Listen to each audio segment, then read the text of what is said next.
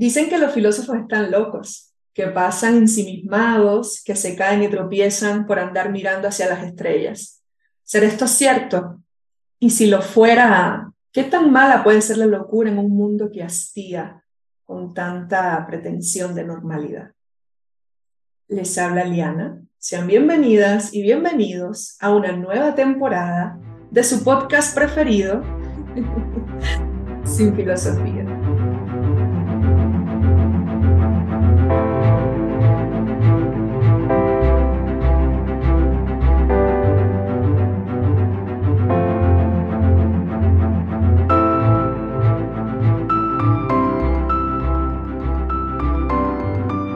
Ya estamos aquí, señoras y señores. ¿Me extrañaron? Sí, yo sé que sí, que me extrañaron. Después de una larga pausa, eh, pues necesaria. Ustedes saben de que también tenemos que descansar, pues ya estamos aquí, vamos a iniciar con todas las ganas, con toda la energía de seguir compartiendo, de seguir reflexionando, de seguir pensando y repensando tantas cosas que nos envuelven, que nos determinan, que nos rodean. Bueno, ustedes ya saben. Y comenzamos con eh, la cuarta temporada, una nueva temporada. Eh, hemos hecho ya pues un recorrido eh, bastante interesante, o al menos esa es la idea que yo quiero tener, que ha sido interesante pues este tiempo, llevamos ya un poquito más de un año con este podcast y pues en esta temporada número cuatro que he decidido titular Filosofía con caramelos y le puse este nombre porque estaba buscando eh, pues la manera de hablar sobre cosas, de analizar cosas que no son comunes a todos, em, filosóficas, pero de una manera bastante sencilla. Ustedes saben bien que la esencia de este proyecto, la esencia de este podcast es llevar la filosofía, llevar a la filosofía a todas, todos, todes, independientemente de nuestra área de especialización, independientemente de nuestro nivel educativo, independientemente de nuestras preferencias, el hecho de que eh, la filosofía, eh, pues, em, está en todas y todos. Nosotras y nosotros somos partícipes de la filosofía de una u otra manera y pues también nos podemos servir de ella no desde un punto de vista utilitarista, claro está, pero que también nos podemos servir de ella para pensarnos a nosotras y nosotros mismos y para pensar a nuestras realidades. Entonces, eh, precisamente es eso lo que les quiero compartir, eh, un poquito de filosofía, pero de una manera diferente, pero de una manera informal, pero como, digamos, de, de la forma en que ustedes ya están acostumbrados que trato de hacer siempre estos episodios. Entonces, es filosofía con caramelos porque no es una clase, eh, sino que es una manera sencilla de filosofar, como ustedes ya saben, sin filosofía. Entonces, pues es un poco la idea. Y para este primer episodio, que es un episodio muy especial eh, para mí, eh, sobre todo por la temática que vamos a estar hablando, y es un episodio muy especial porque vamos a estar hablando sobre los mitos o las creencias que tenemos sobre la filosofía y las y los filósofos. ¿Y por qué es un episodio muy especial para mí? Porque este, es decir, esta teorización o este análisis o esta valoración sobre esas creencias que existen sobre la filosofía y los filósofos es algo que yo llevaba mucho tiempo haciendo con mis estudiantes de la asignatura de filosofía general y me parecía un ejercicio tan interesante y digamos de que a partir de, de, escuchar eh, cuál es la manera en la que la mayoría de las personas percibe a la filosofía, también es una forma de acercarnos a ella y también es una forma de eh, comprender determinadas problemáticas que la envuelven. Eh, y pues era una parte de, de, esta asignatura que disfrutaba mucho y dije, bueno, ¿por qué no comenzar esta temporada precisamente hablando de esto y creo que va a ser un, un, inicio pues bastante interesante para el resto de temas que se vienen. Van a ser temas random, digámoslo así, temas variados, no va, no va a haber un orden ni temático, ni, ni histórico, ni lógico, sino que sencillamente pues vamos a platicar de diferentes temas, de política, de ética, eh, entre otros muchos más, eh, y pues vamos a ver a qué reflexiones podemos llegar, qué conclusiones podemos sacar. Pienso que eso es lo más, lo más importante, digámoslo así. Entonces, en Instagram les pregunté, es decir, hice como una especie de encuesta en Instagram y les pregunté a todos los que me siguen por allá, si no me siguen, pues ya saben, sin, arroba sin filosofía guion bajo podcast, pero ya me pueden seguir, estamos compartiendo, estamos haciendo contenido, pues, eh, o trato al menos de estar presente de una forma, pues, diaria, digamos, o eso trato, eso trato, ya lo dije. y pues por ahí estamos, hice esta encuesta, hice esta encuesta y les pregunté qué suelen pensar las personas sobre la filosofía y los filósofos o filósofas. Y dentro de tantas cosas que ustedes me dijeron, pues em, hay unas ocho creencias o mitos eh, que son los más comunes según ustedes. Y entonces, ¿qué es lo que vamos a hacer en este primer episodio? Pues vamos a estar tratando de analizar uno a uno esas creencias o mitos, eso que las personas suelen pensar de la filosofía y los filósofos, y vamos a estar desentrañando el, el por qué eh, y, y, la posible veracidad de estas creencias o no, porque pienso que, mm, que nos va a ayudar a entender muchísimas cosas sobre la filosofía y sus dinámicas, y porque también estas creencias forman parte de la razón de ser de la propia filosofía y pienso que es importante que entonces hablemos sobre, sobre ellos. Una de las primeras creencias o mitos, bien, para empezar sería bueno em, pues hablar un poco de manera breve de qué cosa es un mito, pues un mito que en su origen etimológico quiere decir cuento o leyenda, pero que nosotros por lo menos cotidianamente, coloquialmente, asociamos el término de mito a lo que es falso, a una idea que es falsa, pero que la mayoría de las personas creen. Sin embargo, repito, tenemos que tener en cuenta que un mito es un cuento o una leyenda. Bien. Ahora, partiendo de el mito entendido de esta manera, ¿okay? como algo que no es necesariamente cierto, ¿bien? Eh, o más que que el mito sea algo que no es necesariamente cierto, pues es algo que no podemos comprobar que no podemos constatar que lo sea. Entonces, pienso que eso es lo, más significativo o lo más particular que tiene eh, el concepto de mito, el fenómeno del mito, que es sumamente importante también en la construcción de quiénes somos como humanidad, eh, y que más allá de, que sea algo que es verdadero o falso, pues sencillamente, repito, pues es algo que no podemos constatar que sea verdadero, digamos así. Entonces, eh, pero claro, la cuestión de esta de, la, de lo que la mayoría cree también es algo muy importante. No, lo podemos constatar, pero la mayoría de las personas lo creen así. Bien, entonces, una de, las, una de las primeras creencias o uno de los primeros mitos que eh, están ahí rondando sobre la filosofía y, las, eh, y los filósofos es el tema de la locura. Y esto me parece a mí genial y ya les voy a platicar un poco por qué. Lo primero que ustedes me dijeron fue, es que los filósofos están locos. La mayoría de las personas creemos que los filósofos y las filósofas están locos y locas. Entonces, hay una cuestión aquí de la locura, ¿bien? Que como les dije, a mí me parece genial y súper interesante. Vamos a ver por qué. Bueno, vamos a tratar de responder. ¿Será que las filósofas y los filósofos están locos? ¿Están locas realmente? Pues puede ser que sí, que, que sí estemos un poco locos, estemos un poco locas, pero creo de que hay preguntas que, que, que, pueden ser más interesantes que esas y que van un poquito más allá. Por ejemplo, ¿qué cosa es la locura? Vamos a, vamos a iniciar por ahí, por ahí, porque yo sí pienso eh, que la filosofía tiene mucho de locura. La filosofía es loca, loquísima. ¿Y qué cosa es la locura?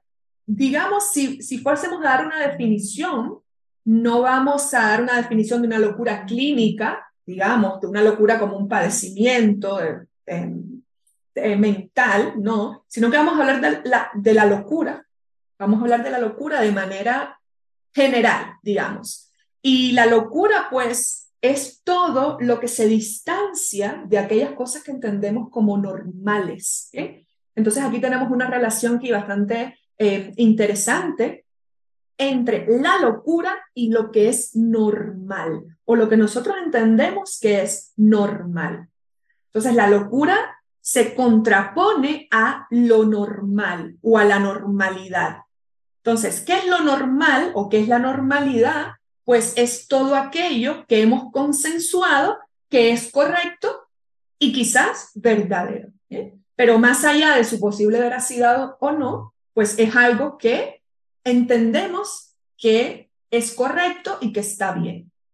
Y la locura, pues, vendría a ser todo lo que se distancia, todo lo que se aparta de ese consenso cultural y social y lo que también niega ese consenso cultural y social que determinamos como normal. Entonces, una persona loca, bien, repito, más allá de, una posible definición clínica, que no es el, caso, porque pues ahí pasan otras, otras cosas, hay otros elementos, eh, pero más allá de, de, una especie de locura clínica, pues una persona loca sería una persona que va en contra de lo normal, que va en contra de lo socialmente aceptado o culturalmente aceptado por la mayoría. Y eso es la filosofía. Esa esencia problematizadora que tiene la filosofía, esa esencia cuestionadora que tiene la filosofía y que la constituye, es precisamente eso, una locura, porque está constantemente en contra, y no, no es que esté en contra solo por, por, por, como decimos coloquialmente, por llevar la contraria, sino que está en contra porque esa es la forma en la que se constituye y se desarrolla, es decir, cuestionar constantemente aquellas cosas que nos son dadas como acabadas, como establecidas, como verdaderas de manera absoluta. Entonces la filosofía en sí misma, muy loca, Claro, nosotros asociamos el tema de la locura a algo malo o algo negativo o algo no necesariamente bueno, pero realmente no es así. Es decir, la locura, em, el elogio a la locura, a la locura también hay que elogiarla hay veces porque em, necesitamos de la locura, necesitamos ir en contra de lo socialmente y culturalmente establecido muchas veces, porque de ahí se genera el conocimiento, de ahí pues surgen nuevas maneras de entender la realidad, nuevas interpretaciones del mundo. Y este elogio a la locura, que es muy conocido, esta obra, el, elogio de la locura, que es muy conocida por Erasmo de Rotterdam, por ejemplo, eh, que se las recomiendo, si no la han leído, pues es un texto bastante fácil, eh, creo que está en internet, pueden acceder a él de manera bastante sencilla, Elogio a la locura de Erasmo de Rotterdam. Esa es una obra que yo leí hace muchos años y desde que la leí pues me, me enamoré de esa obra porque mm, es precisamente desde un punto de vista de, la sátira, que también es algo que se utiliza mucho en la, filosofía, la cuestión de la ironía, la cuestión de la sátira, se elogia la locura em, para hacer un cuestionamiento precisamente de aquellas cosas que hemos aceptado de manera dogmática que no cuestionamos y que no son necesariamente de la manera en la que nos las han enseñado o de la manera en la que la hemos aprendido. Entonces, la locura viene a ser pues ese fenómeno de disidencia, ese fenómeno contestatario, ese fenómeno de rebeldía que va en contra de aquellas cuestiones ya establecidas, tradicionales, que nos dicen qué hacer porque también la cuestión de la normalidad, que también está asociada al tema del mito, es decir, hay una cuestión de regulación ahí muy importante, hay una función normativa, hay una función de regular, ¿bien? Nuestro comportamiento, nuestras acciones, quiénes somos, qué hacemos, y la locura va en contra de esa regularidad o de esa regulación o de esa normatividad, trata de romper esa norma. Evidentemente, pues, si lo vamos a ver desde este punto de vista, locura también llevada a un extremo, eh, como todo, pues muchas veces no es algo bueno. Pero sí, sí, es decir, esa dosis de locura, por lo menos desde mi opinión, sí tiene que estar presente en lo que hacemos. Em, ese poquito del, como, como, como dice este dicho, que seguramente ustedes han escuchado, de poetas y locos locas, pues todos tenemos un poco, y, pues va un poco por ahí. Entonces, eh, que los filósofos están locos, que la filosofía es una locura, pues sí, em, y qué bien, qué bueno, porque eso es precisamente lo que hace la filosofía, desde mi opinión, tan especial, tan particular. Bien, entonces sigamos siendo un poquito más locas y locos, por favor. Otro de los mitos y creencias que me estuvieron hablando y me estuvieron mencionando de manera bastante em, frecuente es que todos los filósofos son hombres viejos, raros, hippies y no se bañan. Bien, y esto me parece muy interesante porque, bueno, ustedes saben cómo funciona todo esto de la cultura memística. Hay muchísimos memes que nos hablan de cómo deben verse supuestamente los filósofos, que sí, dicho sea de paso, la mayoría se representan o son representados como hombres, es decir, de manera masculina, y la mayoría pues de estas referencias eh, están en pues el que se droga, el que, este hippie que va por la vida y no se peina, desenfadado, porque hay cosas eh, mucho más profundas que preocuparse por la superficialidad estética de, nuestra, de nuestro ser o de lo que nos rodea, em, y cuestiones de este tipo. Pero vamos a tratar de, desentrañar esto un poquito más, ¿verdad? Esto, esto está muy asociado a lo que estábamos hablando de la locura, ¿bien? El loco, la loca, es una persona rara. ¿Por qué? Porque es lo mismo, va en contra de lo que entendemos como normal, va en contra o hasta cierto punto em, choca, digamos, se enfrenta a lo que es aceptado por la mayoría social, culturalmente. Bien, entonces esta cuestión de rareza, de lo diferente, eh, pues está implícita también. Entonces, que la mayoría de los filósofos sean representados de manera masculina, igual no es algo exclusivo de la filosofía, en la mayoría eh, de las ciencias y la mayoría de los saberes, eh, la representación que se ha hecho, una representación masculina, pero esto pasa por muchas otras cuestiones, ¿verdad? Que tiene que ver con la manera en la que nuestras sociedades están estructuradas de manera patriarcal, donde pues el, posicionamiento del hombre varón eh, siempre ha estado de manera más visible en todo lo que tiene que ver con los espacios públicos, con la esfera pública, dentro de la cual está también el conocimiento, el saber, la filosofía, la ciencia.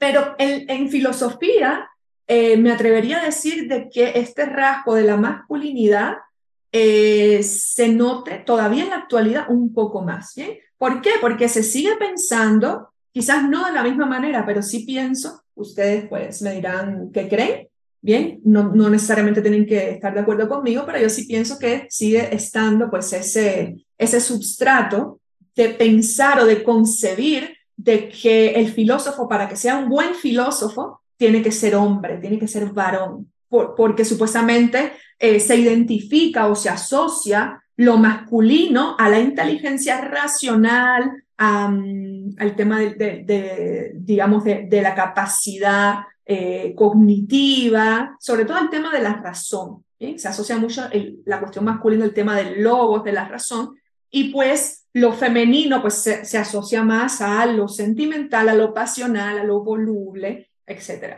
Y, e históricamente en filosofía, pues ya sabemos que tenemos bastantes problemas con, con esto y que la mayoría de los eh, representantes de la historia de la filosofía que se han visibilizado han sido hombres, han sido varones. Eh, y muy pocas mujeres pues han podido visibilizar su obra, visibilizar su pensamiento e incluso las que tradicionalmente fueron visibilizadas, la mayoría eh, pues occidentales, europeas sobre todo, fueron visibilizadas a partir de la sombra masculina también. ¿okay? Como tenemos muchos casos, pero bueno, uno de los que más conocemos quizás es el de Simone de Beauvoir, que toda su obra, riquísima desde mi opinión, siempre estuvo bajo la sombra de Sartre solamente por, porque eran pareja. Esto es algo con lo que tenemos que seguir lidiando, porque incluso en la actualidad, en el ámbito filosófico, eh, pues no, no tengo quizás la estadística para decir que es así, pero por lo menos desde mi experiencia sí, sí hay una, una presencia masculina mucho mayor, mucho mayor. Que tienen que ser viejos, ¿bien? Viejos, hippies, no bañarse, pues un poco lo que les estaba diciendo. Pues bueno, eh, se sobreentiende de que el filósofo o la filósofa eh, pues tiene que estar haciendo o generando todo el tiempo pensamientos de muchísima profundidad y que no debe estarse preocupando por este tipo de cosas superficiales que tienen que ver con el cuidado de nuestra imagen, vamos a decirlo así, y porque también obviamente hay muchísimos estereotipos y prejuicios en torno al filosofar, en torno al filósofo, a la filósofa, eh, así, es decir, desde este punto de rebeldía, em, que tiene mucho que ver desde este punto de locura, desde este punto de vista de la rareza, eh, y entonces pues pasa mucho por ahí. Bien, el tema de la vejez, obviamente, porque se asocia lo viejo con la sabiduría, em, y entonces mientras más viejo, vamos a decirlo así, sea un filósofo o una filósofa, pues se supone que mayor sabiduría tiene y pues sabe más cosas y es un mejor filósofo o una mejor filósofa. Es una idea porque está presente y que hasta cierto punto pues tiene eh, determinada razón de ser. Bien, eh, esto de que no se bañan y, tal, eh, pues me parece muy interesante. Y también me parece muy interesante además el tema de la barba, esto, esto es una broma, no sé hasta qué punto sea tanta broma, ¿verdad? Pero es una broma para mí, que yo hago constantemente y siempre digo que nosotros solemos pensar de que el filósofo hombre varón tiene que tener una barba, ¿verdad? Porque es viejo, este tema de la vejez de la sabiduría, pues también se va a asociar al tema de la barba, una barba bien larga, ¿ok? Algo así como el pelo de Sansón. Y mientras más larga sea la barba, más se sabe de filosofía, es decir, el tamaño de la barba tiene que ir en proporción a el conocimiento que se tenga de filosofía o a la capacidad de filosofar. Bien, entonces los filósofos lampiños pues se encuentran ante esta dicotomía pues bastante compleja porque no tienen barba, entonces ¿qué pasa ahí con su conocimiento filosófico, verdad? Esto evidentemente es una jarana, una broma, pero que muchas veces pues todos estos estereotipos eh, pues conforman ese imaginario que nosotras y nosotros pues vamos creando de las cosas. Obviamente sabemos de que esto no es, no, no es así, y tan siquiera voy a decir necesariamente porque no es así en lo absoluto, eh, pero, pues, ustedes saben, todo este tema de cómo construimos y nos representamos simbologías e imaginarios eh, es sumamente interesante. El tema de las drogas, por favor, este mito o creencia se me repitió, no les puedo decir cuántas veces, que siempre están drogadas y drogados, que fuman marihuana y demás. Yo tengo un episodio en, en la temporada número 2 que habla, precisamente del tema de las drogas, eh, hasta qué punto se asocia no a la filosofía. Voy a aprovechar y dar promoción en este momento.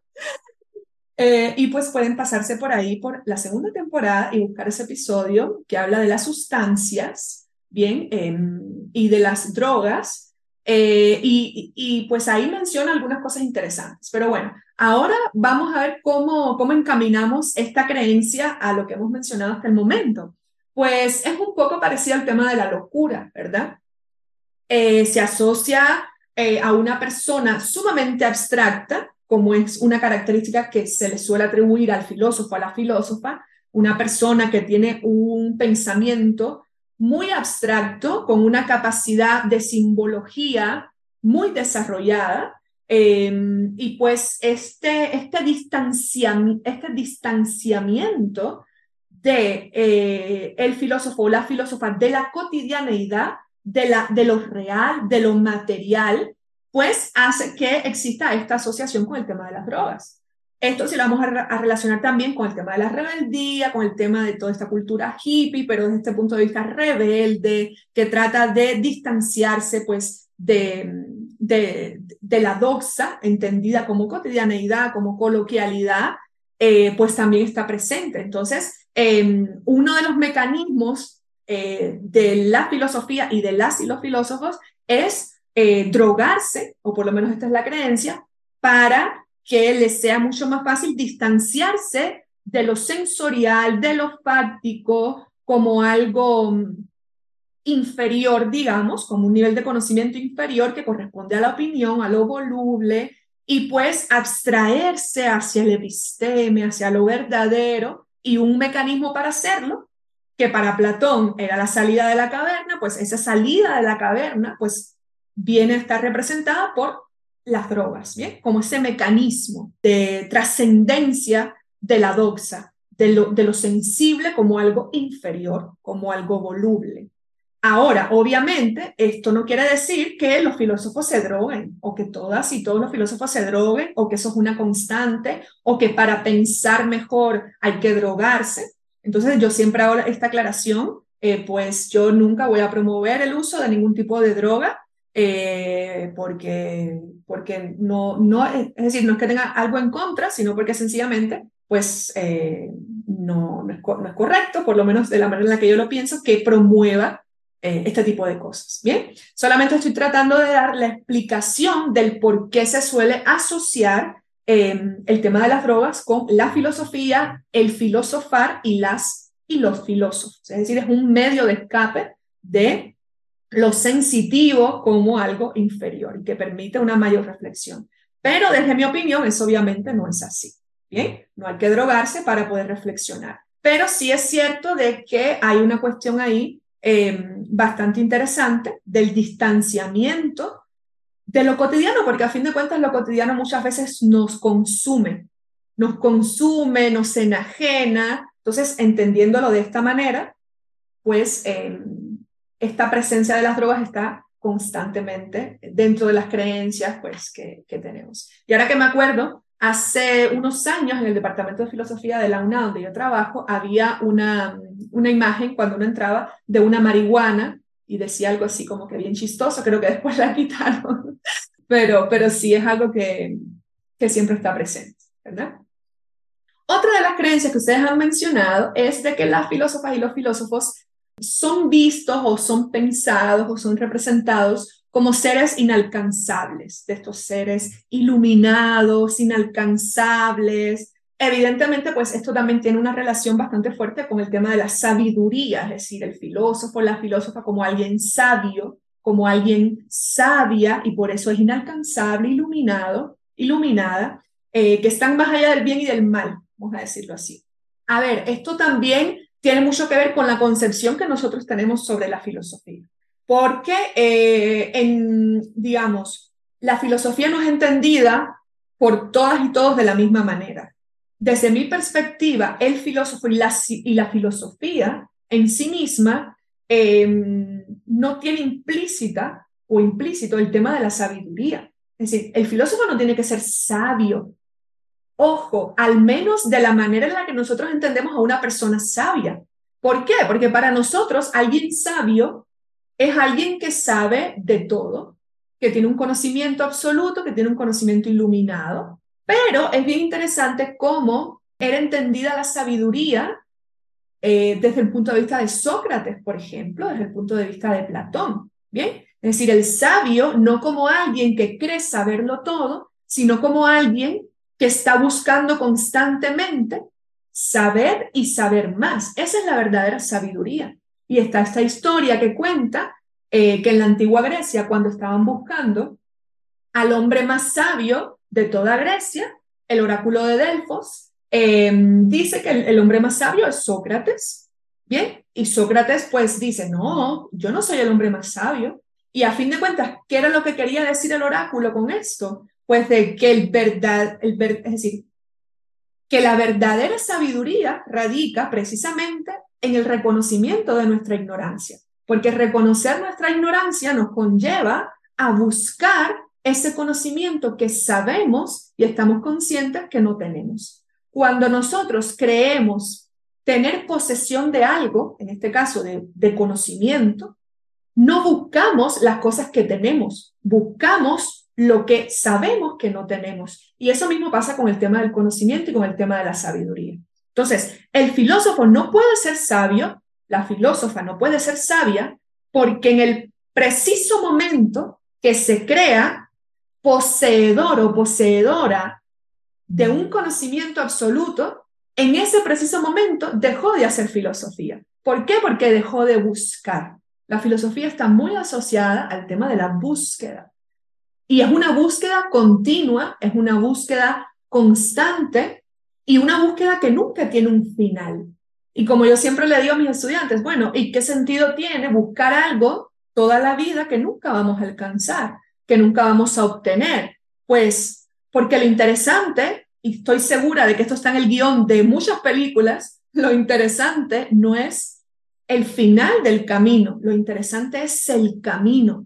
Lo interesante es caminar, lo interesante es el proceso. Esa, ¿cómo decir? Esa es la riqueza, ese es em, el, trofeo que, que vamos a obtener. Bien, no caminamos para llegar al final, por lo menos filosóficamente hablando. Caminamos porque es el camino lo importante, es la búsqueda lo importante, porque aunque no lleguemos a, a un conocimiento absoluto que indique ese final del camino, sí en ese tránsito vamos a obtener muchísimas otras cosas que no pudiésemos obtener si no comenzamos esa carrera. Aunque se pueda ver de manera pesimista, pienso que, que, que eso es la filosofía. Y eso es lo que, lo que nos hace estarnos replanteando la realidad y a nosotras y nosotros mismos de manera constante, de manera continua, y es lo que nos va a acercar cada vez más a lo verdadero o a lo que entendemos o, estamos entendiendo, lo cual cambia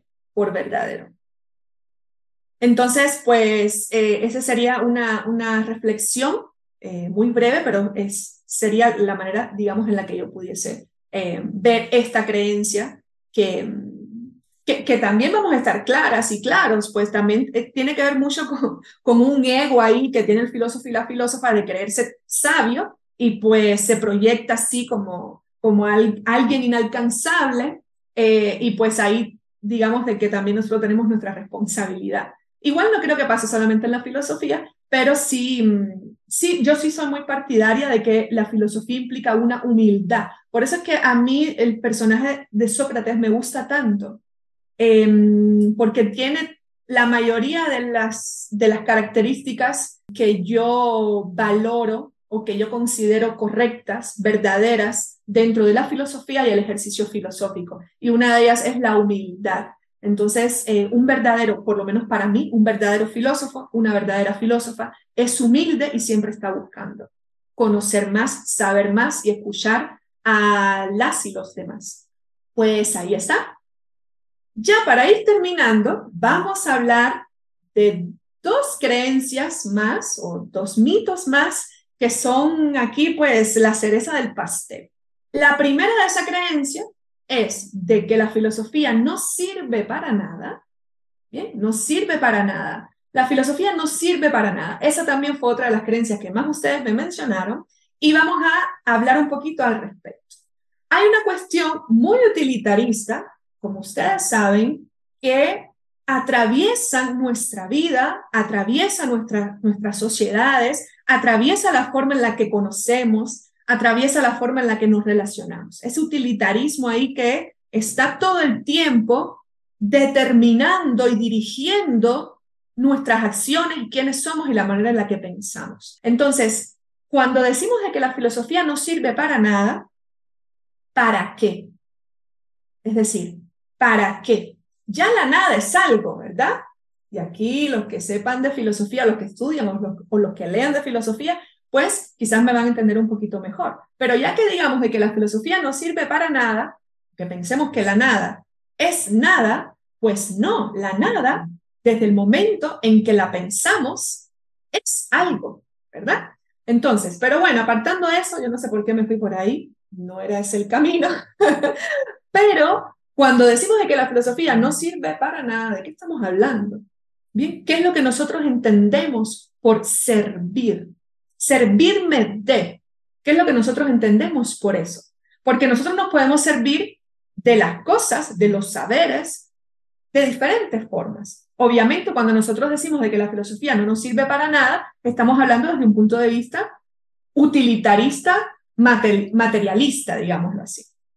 Bien, es decir, la filosofía no nos sirve para nada porque no genera riqueza por sí misma, y es un hecho, ¿verdad? La filosofía no genera ningún tipo de riqueza material no genera ningún tipo de riqueza material que nos permite o que nos permita satisfacer necesidades materiales básicas de nuestra existencia. Es decir, la filosofía no genera alimentos para comer, la filosofía no genera calzado para caminar, la filosofía no genera eh, ropa para abrigarnos, cuidarnos del frío.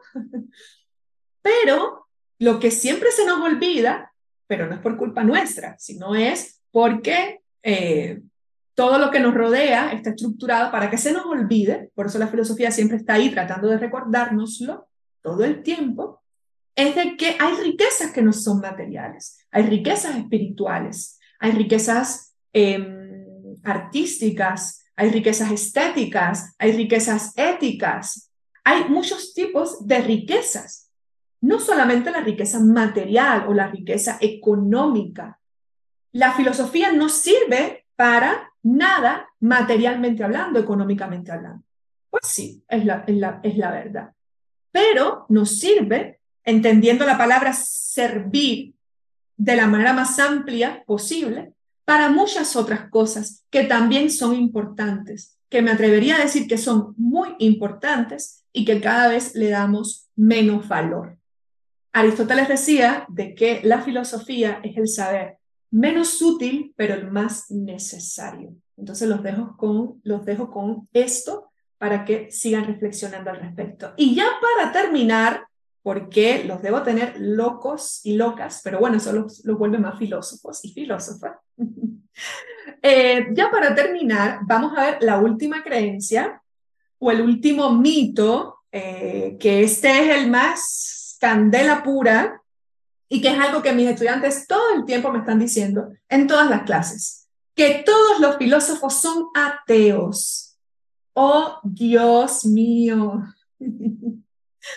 ¿Por qué razón hay una asociación directa de la filosofía, del filosofar, de la filosofía y el filósofo con el ateísmo o con la negación de Dios? Una cosa muy convulsa, muy compleja.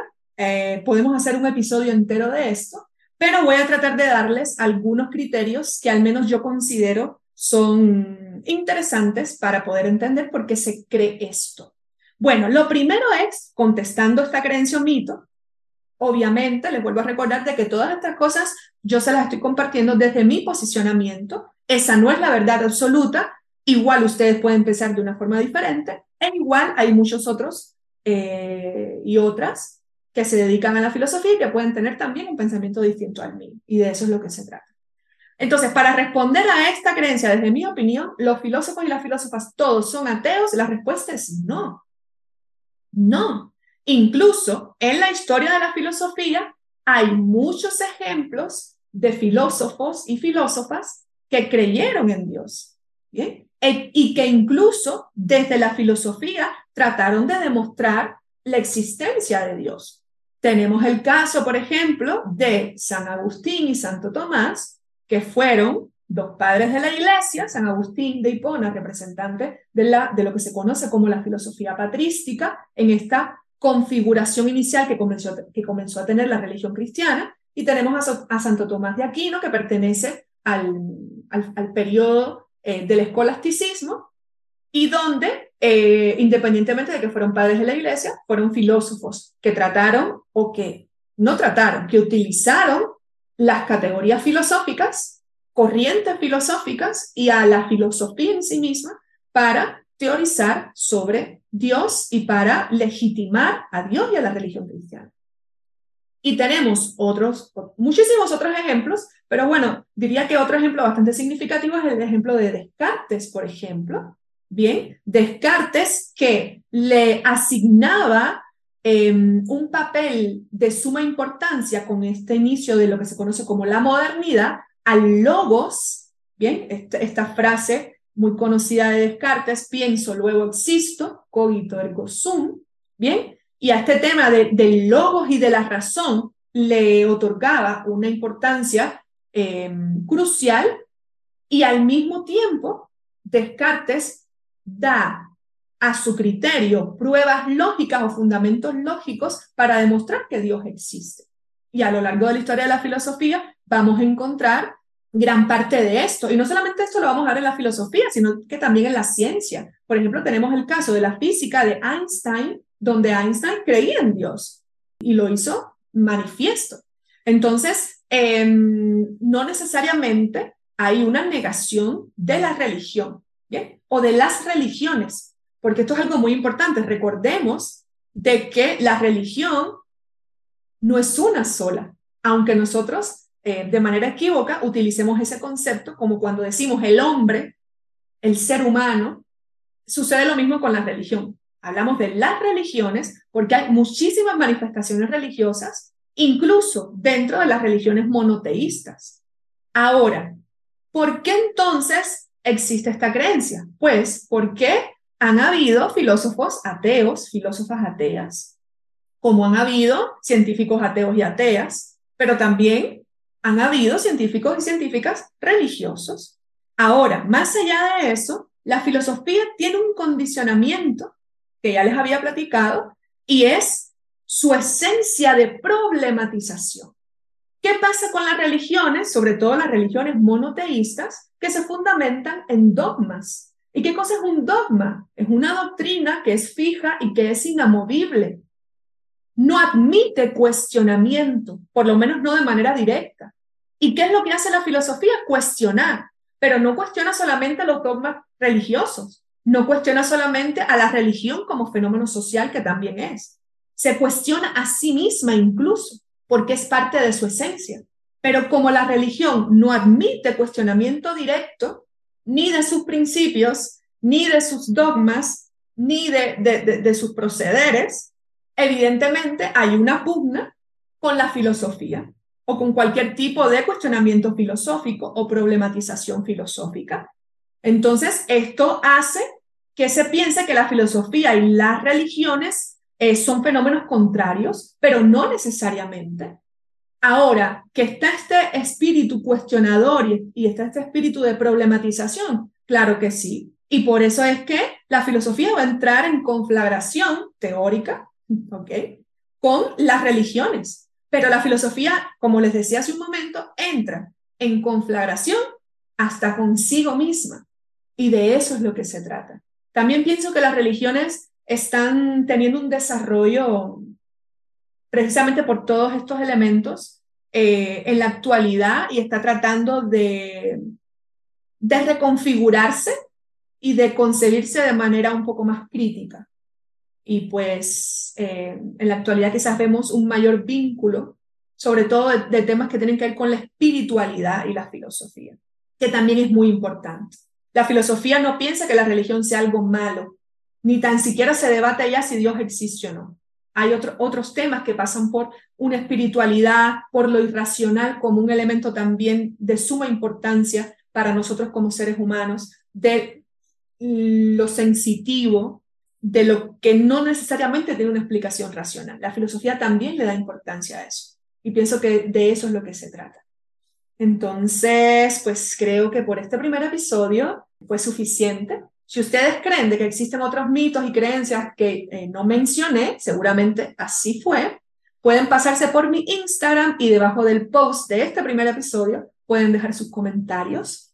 Eh, pues ya arrancamos con esta cuarta temporada, con este primer episodio que he titulado Los filósofos están locos, mitos y otros cuentos.